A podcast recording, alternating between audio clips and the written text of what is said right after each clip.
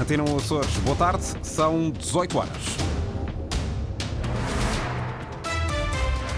Vamos agora conhecer os principais destaques desta edição. Cabo Submarino Estados Unidos da América Portugal incluirá os Açores. Isso mesmo acaba de dizer na Assembleia da República o Ministro das Infraestruturas. Tribunal de Contas alerta para o contínuo crescimento da dívida pública regional, mas dá parecer favorável à conta da região de 2022. Três centenas de açorianos já pediram ajuda à DEC este ano em dificuldades financeiras. Quanto a temperaturas máximas previstas para amanhã, 22 graus em Ponta Delgada e Angra do Heroísmo, 23 na Horta e em Santa Cruz das Flores. Seguimos para a informação, as notícias às 18 horas com Margarida Pereira.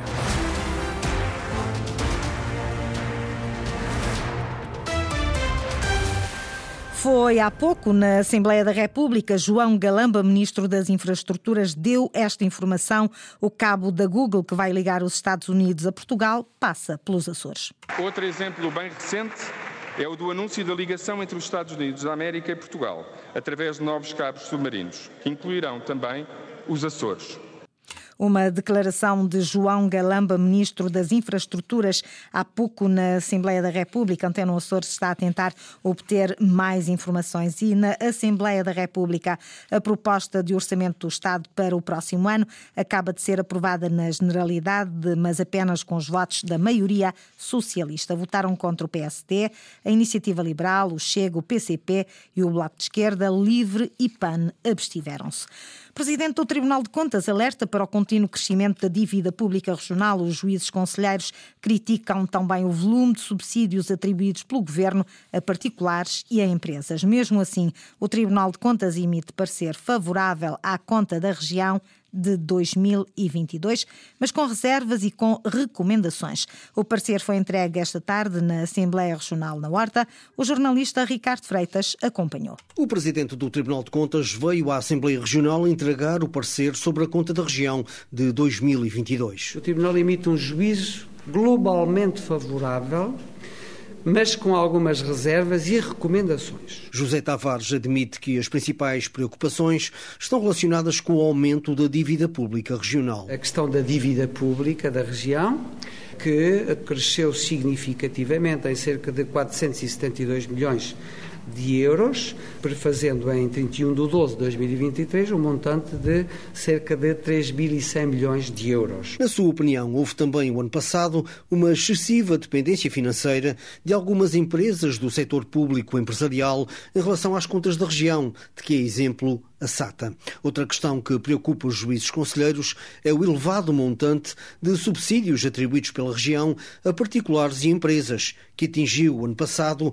150 milhões de euros. Por isso, deixa já uma promessa. No próximo ano vai constar do programa de fiscalização da secção regional do Tribunal de Contas aqui nos Açores, uma auditoria precisamente a alguns subsídios atribuídos para apreciar e apurar se as finalidades foram atingidas. O Tribunal de Contas considerou também diminuto o valor investido pelo Governo dos Açores no âmbito do Plano de Recuperação e Resiliência, lembrando que dos 100 milhões de euros de verbas inscritas em 2022, apenas foram investidos 23 milhões de euros.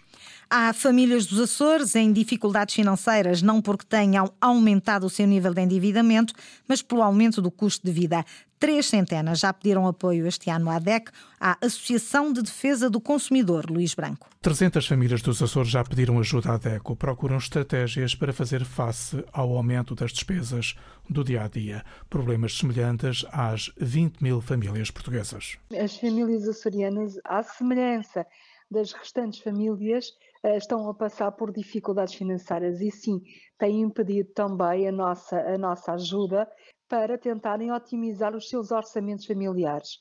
Eh, nós, este ano, já tivemos mais de 20 mil contactos, mais de 200 famílias uh, residem nos Açores e os problemas que estão a sentir eu diria que são comuns àquilo que se passa no, no, resto do país. Natália Nunes, da Associação de Defesa do Consumidor DECO. A insolvência das famílias que pediram ajuda não tem a ver com as más opções financeiras e do consumo, mas estes problemas derivam do aumento do custo de vida. Em bom rigor, se nós olharmos para os pedidos, nós verificamos que uh, a maioria das famílias está a trabalhar portanto, tem rendimentos, uh, mais de 60% está numa situação de, uh, de trabalho, de rendimentos, ou seja, neste momento, neste ano, ao contrário daquilo que já aconteceu em anos anteriores, não é a diminuição de rendimentos que está a levar as famílias a entrar em dificuldade, é sim o aumento das, uh, das despesas.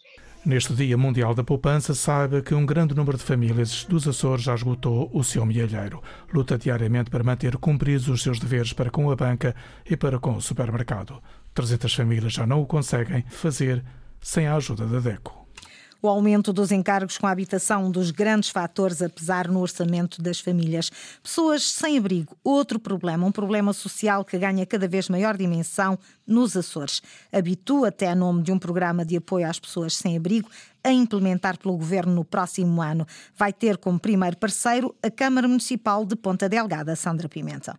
Não há como ignorar que nos últimos anos o número de pessoas sem abrigo na região aumentou consideravelmente e que as respostas sociais que existem têm sido insuficientes para resolver o problema.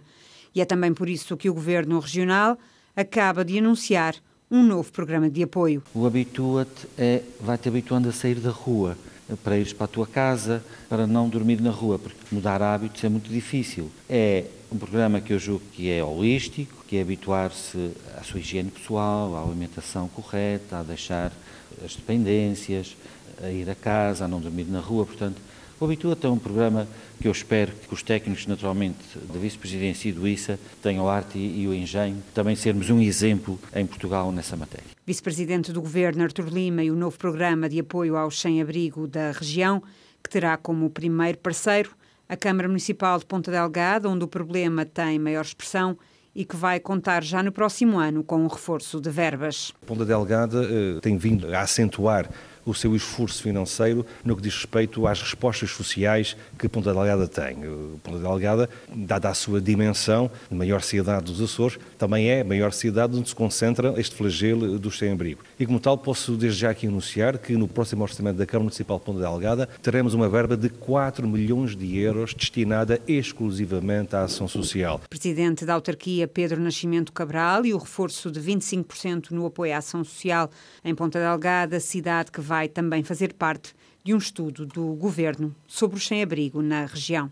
O álcool ainda e sempre é outro problema e uma das maiores causas de morte na estrada. A Polícia de Segurança Pública avança para mais uma campanha de prevenção. Começou hoje, à noite de Halloween, e é véspera de feriado, período que pode ser propício a maior consumo. A sinistralidade automóvel nos Açores tem muitas vezes na sua origem, precisamente, elevadas taxas de alcoolemia um em cada três condutores que são mortos em acidentes de aviação apresentavam efetivamente uma taxa de álcool no sangue punível por lei. Quanto maior for a taxa de álcool no sangue, de facto, maior é a probabilidade e o risco de nós termos um acidente de aviação grave temos eh, assistido aqui eh, a um trabalho de sensibilização que, na nossa opinião, tem sido profícuo, no sentido que as pessoas estão mais informadas e vão tendo mais algum cuidado com esta questão da condução sob o efeito do álcool. Agora, claro que isto é um trabalho que não deverá acabar aqui e, efetivamente, tendo em conta que esta infração rodoviária continua a estar diretamente associada à sinistralidade rodoviária, sobretudo aquela que é mais gravosa, iremos naturalmente continuar a incidir nesta parte da prevenção e da consciencialização. Eurico Machado, subcomissário da Polícia de Segurança Pública nos Açores, Taxa Zero ao Volante é uma campanha de fiscalização e da informação da PSP que inclui a região. Governo retira estatuto de utilidade pública à Fundação Campo Açores do Santa Clara. A decisão foi hoje publicada em jornal oficial e é por incumprimento. Luís Lobão. O despacho hoje publicado em jornal oficial não podia ser mais claro. Indifere liminarmente a renovação da Declaração de Utilidade Pública da Fundação Campo Açores, entidade criada pelo Clube Desportivo Santa Clara. Em causa está o facto de o pedido de renovação ter sido realizado em julho de 2022, quando o estatuto, atribuído por cinco anos, já tinha caducado em abril de 22. A falta de resposta da Fundação Campo Açores às solicitações apresentadas pelo Governo é outra das justificações. A Fundação Campo Açores foi criada em fevereiro de 2011 com o propósito de contribuir para o incremento da prática desportiva e gerir e preservar os patrimónios desportivo e cultural do Santa Clara. Antena Açores questionou o atual presidente da Fundação Campo Açores. Dionísio Leite confirma que encontrou incumprimentos quando assumiu o cargo nesta fundação e explica a natureza desses incumprimentos. O Estatuto de Utilidade Pública tem, obedece a regras e uma delas é a aprovação de contas todos os anos. E nos últimos 3, 4 anos houve um hiato de tempo em que não foi apresentado nada. Aliás, a, a Fundação Campo Açores paralisou completamente. O presidente da Fundação Campo Açores espera que seja possível readquirir o Estatuto de Utilidade Pública já no próximo ano. Vamos aprovar as contas, já, já retomamos a atividade que a Fundação tem. Eh, vamos ter o Conselho Geral dentro de pouco tempo para aprovação de, das contas e, e, e estão reunidas todas as condições para que o Governo volte a aprovar o conceito de, de utilidade pública.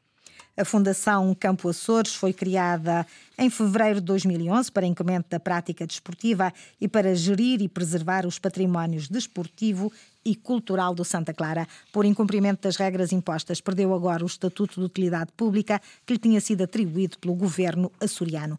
Na Liga Revelação em Futebol, a equipa de sub-23 do Santa Clara conseguiu esta tarde uma importante vitória. Em casa do Estrela da Amadora, venceu por quatro bolas a duas. Os açorianos já não venciam para esta competição desde 29 de agosto, data em que tinham vencido em casa o Benfica. Após nove jornadas nesta Liga Revelação, o Santa Clara ocupa agora a sétima e penúltima posição da Série B. Foram as notícias da região, edição das 18 horas com a jornalista Margarida Pereira. Recordo que a informação está sempre atualizada na internet. Aceda a cores.rtp.pt ou ao Facebook da Antena 1 Açores.